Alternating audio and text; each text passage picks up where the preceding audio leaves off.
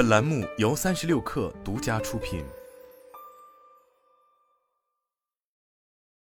本文来自新立场 Pro。去海外找增量，这大概是当下国内互联网企业的共识，其中以电商行业尤甚。阿里近期发布的二零二四财年中期报告显示，淘天集团收入同比增长百分之八，同期国际零售商业整体收入增长百分之六十六，海外业务已是最具活力的增长引擎。市场普遍认为。拼多多三季报中交易服务营收同比增长百分之三百一十五的成绩离不开多多跨境的贡献。甚计划赴美上市的消息不断。据彭博社报道，坐拥短视频流量和社交扩散的双重优势的 TikTok 预计二零二四年将其在美国的电商业务规模扩大十倍，达到一百七十五亿美元，成交额激增，出海四小龙格局确立。可以预见，二零二四即将迎来跨境电商的全面战争浪潮之中。全托管这一名词这两年几乎占领了大众视野。且被视为跨境电商的一大经营创举。全托管改造了电商语境下的平台、商家、消费者三方关系，尤其是商家的身份，某种程度上被重新书写。随着竞争升级，也有平台尝试在通用的解法之外做一些变通，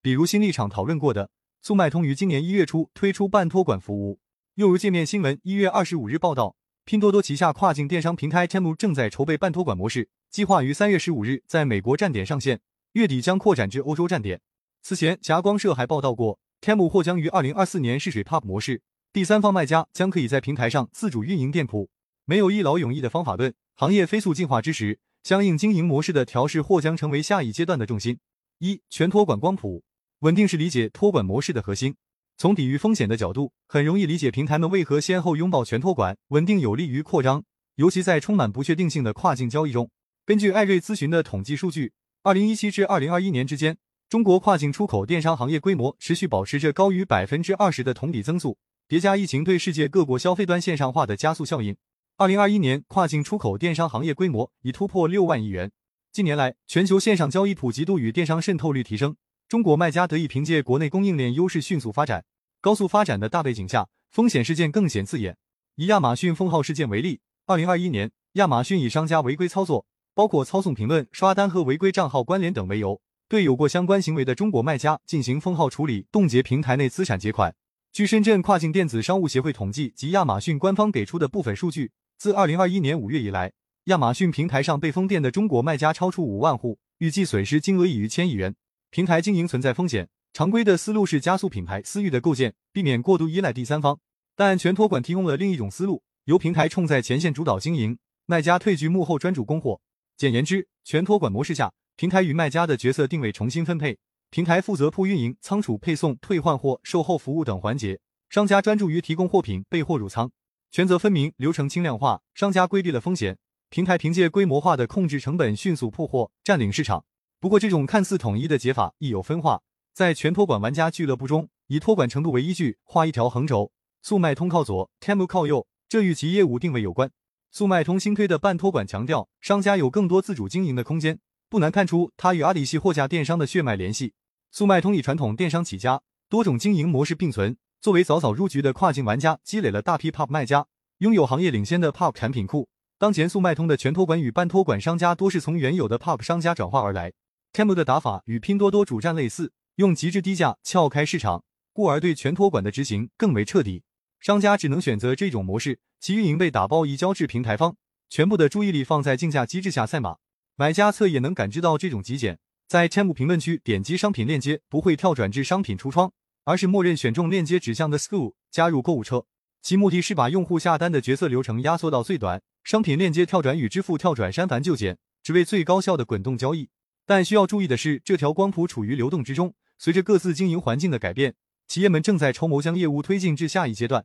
二进阶选择，全托管的利弊被书写过很多次，比如商家需要做出选择。一边是整体运营成本与风险降低，快速出单，尤其利好了解生产、不擅长经营的工厂型卖家；另一边是平台的强控之下，商家陷入无尽价格内卷。平台为商家创造的全托管温室，只有经过严苛的优胜劣汰，才能获得暂时的门票。社交平台和社群中，常见卖家对于 Temu 竞争有多激烈的讨论。在小红书搜索 Temu 合价，可以看到很多卖家抛出报价截图，极限竞赛之中，建议申报价格相比原价对半砍也不算夸张。有卖家分享经验道，利润至少要把产品成本、退货费、运费、差评、罚款等费用填平，不然就是赔本帮平台赚钱。在场裁判是平台买手。按 TEM 规则，每发布一个类目的商品，系统会自动将商家拉入这个类目的买手群，沟通上架、核价、备货等问题。当一个类目发布满五十个商品，买手会主动联系商家，帮助优化商品链接，提供运营指导。经验丰富的买手专注于开发供应链潜力，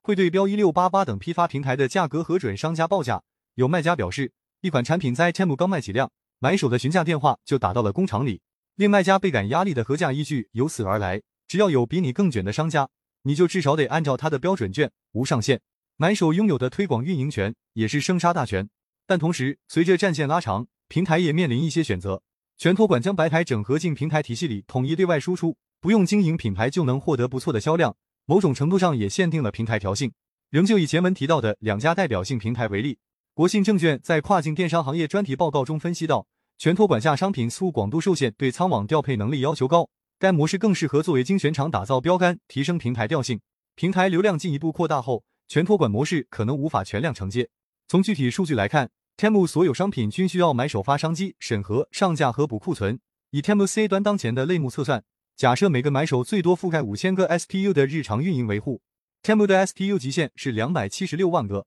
对比亚马逊二零二一年的数据，卖家账号突破六百万个，按一个商家一百个 SKU 计算，亚马逊的 SKU 约为六亿个。再者，Temu 正处于高速增长期，自然流量比例低于成熟电商平台，需要外部买量加持，所以营销费用持续上行。中金研报测算，预计二零二三年营销费用约二十一亿美元，占 GMV 的百分之十二。且随着渗透率提高，Temu 平均单位获客和维系成本仍会逐渐增加。跨过增长初期后，不加改造的执行全托管，可能会因为覆盖商品的丰富程度不够，面临近在眼前的 GMV 天花板，也可能难以应对报善期仓储物流压力过大、经营灵活性不够等问题。前文也提到，Temu 已有试水半托管和自营的消息传出，只不过平台前期在全托管上开足马力，调转车头不会太容易。另一边的速卖通已经率先开始改革，加入半托管，以兼容所有卖家类型，维持自身的品类优势。不过，比如新立场在之前文章中的分析，还需观察平台能否快速跑出可靠的利润模型，以及放松对价格的控制，